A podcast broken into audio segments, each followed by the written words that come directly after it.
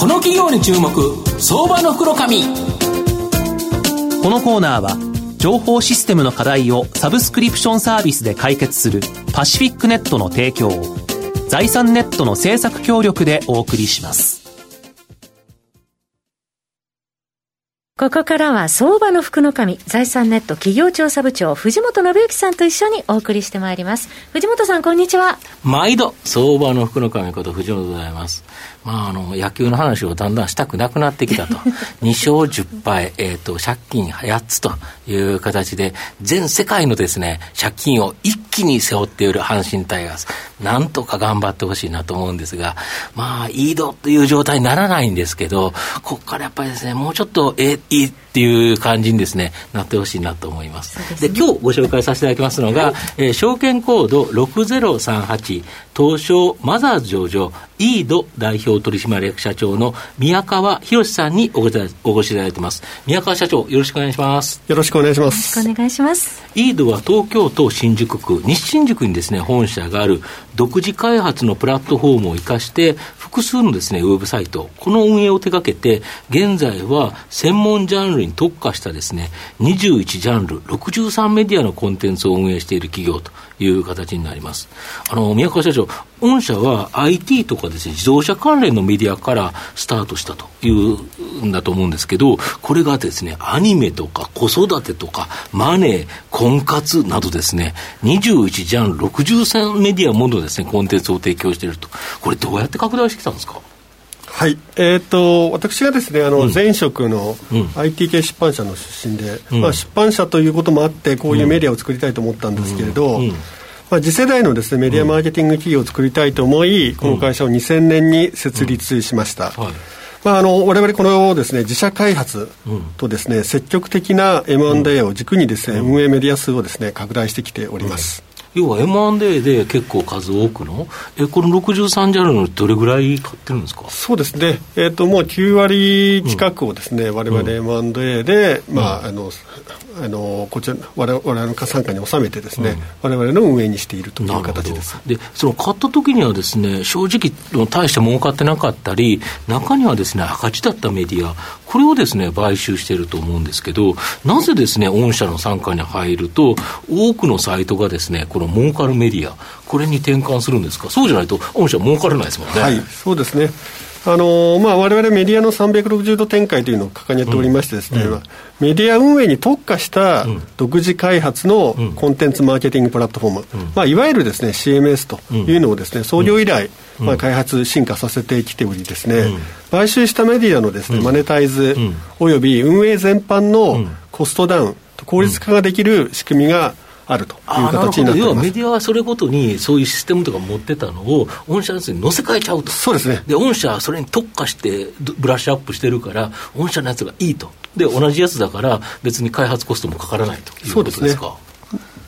れによってあの、たくさんのです、ね、メディアの再生というのをですね、今までえっと、過去20年間手がけてきたという形になっております、うん、なるほど。で実は僕も昔アニメオタクだったので、まあ、買ったことがあるですね学研のアニメディア。懐かしいなと思うんですけど、これをですねあのアニメ雑誌を、えー、事業譲渡で傘下に収めたということなんですが。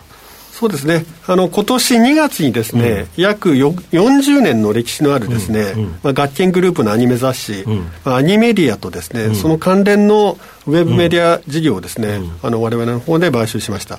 あのこれによりですね、既存のあの我々の今持ってるメディア、アニメアニメと合わせて、ウェブメディアでは毎月200万人、2000万ページビューを超えるですね閲覧数となり、まあ、日本を代表するアニメのですね情報発信、うん、メディアグループとなりました、うん、まあ、将来的にはですね我々これをもとにですね、うん、まあ、あの 5G 時代のですね、新しいコンテンツ開発、まあ、展開もですね目指していきたいなというふうに考えております、なるほど。例えばどんなものになるんですか？そうですね、まあ、これはあの単純に言うと番組制作配信という形にもなるんですけれど、まあ、例えば VTuber であるとかですね、まあ、音声のあのことであったり海外展開、イベント展開、うん、まあ、あの新しいです、ね、テクノロジーをですね、うん、アニメ業界の方にですね、われわれがですねマーケティングツールとして提供していく、まあ、そんな形にしていきたいなというふうに思っております。これ、大きく広がりそうですよね。あとコロナショックでですね、まあ、世界中大変なことになったと思うんですけど、まあ、御社にとってもですね、まあ、プラスマイナスの影響があったというふうに思うんですが、御社のちょっと状況を教えていただけますでしょうか？そうですね。あの、巣ごもり需によって、まあ、我々、あの、ウェブ関連のメディアにとってはですね、利用者数はですね、うん、増えたという形になっています。まあ、ねはい、まあ、反面ですね、うん、まあ、あの、広告とか自宅案件、うん、まあ、こういうですね、クライアントがいるものについてはですね、予算がですね、先送り等も発生しております。まあ、これはですね、年度後半にですね、通して戻ってくると見ております。まあ、反面ですね、この自社のですね、まあ、e コマース、まあ、あの、EC 事業についてはですね、われわれ絵本ナビとかですね、うん、スタイルストアとか、うん、あのネットショップ総研というですね、うん、まあ、そういう e コマースを持っているんですけれど、これにとってはですね、まあ、あの非常に追い風であったという形でございます、なるほど、で御社は今後ですね、このオンラインへのシフト、これをですね新たなビジネスチャンスとして捉えられているそうなんですけど、この宮川社長の頭の中にあるですねその構想、こういうのになっていくんだというのをですね教えていただきたいんですが。そうですね。あのまあ、やはり、まあ、DX というかデジタルトランスフォーメーションということはですね、やはりより進むんではないかなと、まあ、このコロナ禍によってですね、一気になんか進んだという感じですよね。ね。3年ぐらいスピード早まったかなというふうに思っております。はい。あの人々のですねやっぱり生活をより良いものへ変換するですね流れは変わらないと思っておりますので、そういう意味ではですね、デジタルトランスフォーメーションは我々にとってチャンスであり、まあ、60以上のメディアを運営している情報網を生かしてですね、まあ、自動車ではすでに始めておりますが、よりデジタルシフトが進む産業領域に戦略投資をですね、積極的にやっていきたいというふうに考えております。なるほど、自動車、どんな感じで投資されてるんですか？そうですね、あの自動車についてはですね、われわれ2017年からですね、うん、EAD5G モビリティという形でですね、はい、アクセラレーションプログラムを展開しておりまして、うん、あのまあ今あの、そうですね、バーチャルキーであったり、キャンピングカーであったり、うん、自動車領域でもですね、非常にエッジが立っているのに特化しながらですね、これからの新しい、いわゆるマース領域のベンチャーに対してですね、うん、戦略投資を行っているとなるほど、こういうベンチャー企業に投資して、まあ、それがもしガッと出てきたところでは、御社、大きな収益が。そうですね。あの、一緒に共同でもサービスを展開しておりますし、うん、まあ、いわゆるですね、まあ、あのと戦略投資という意味でもですね、非常に大きな意味を持っております、うん、今後、どういう領域にあの宮川社長と注目されてるんですか？そうですねえーとまあ、今後はですね、うん、あの自動車とかですね、うん、あの教育、アニメ、まあ、このですね、あの自動車が戦略投資領域でありましたけど、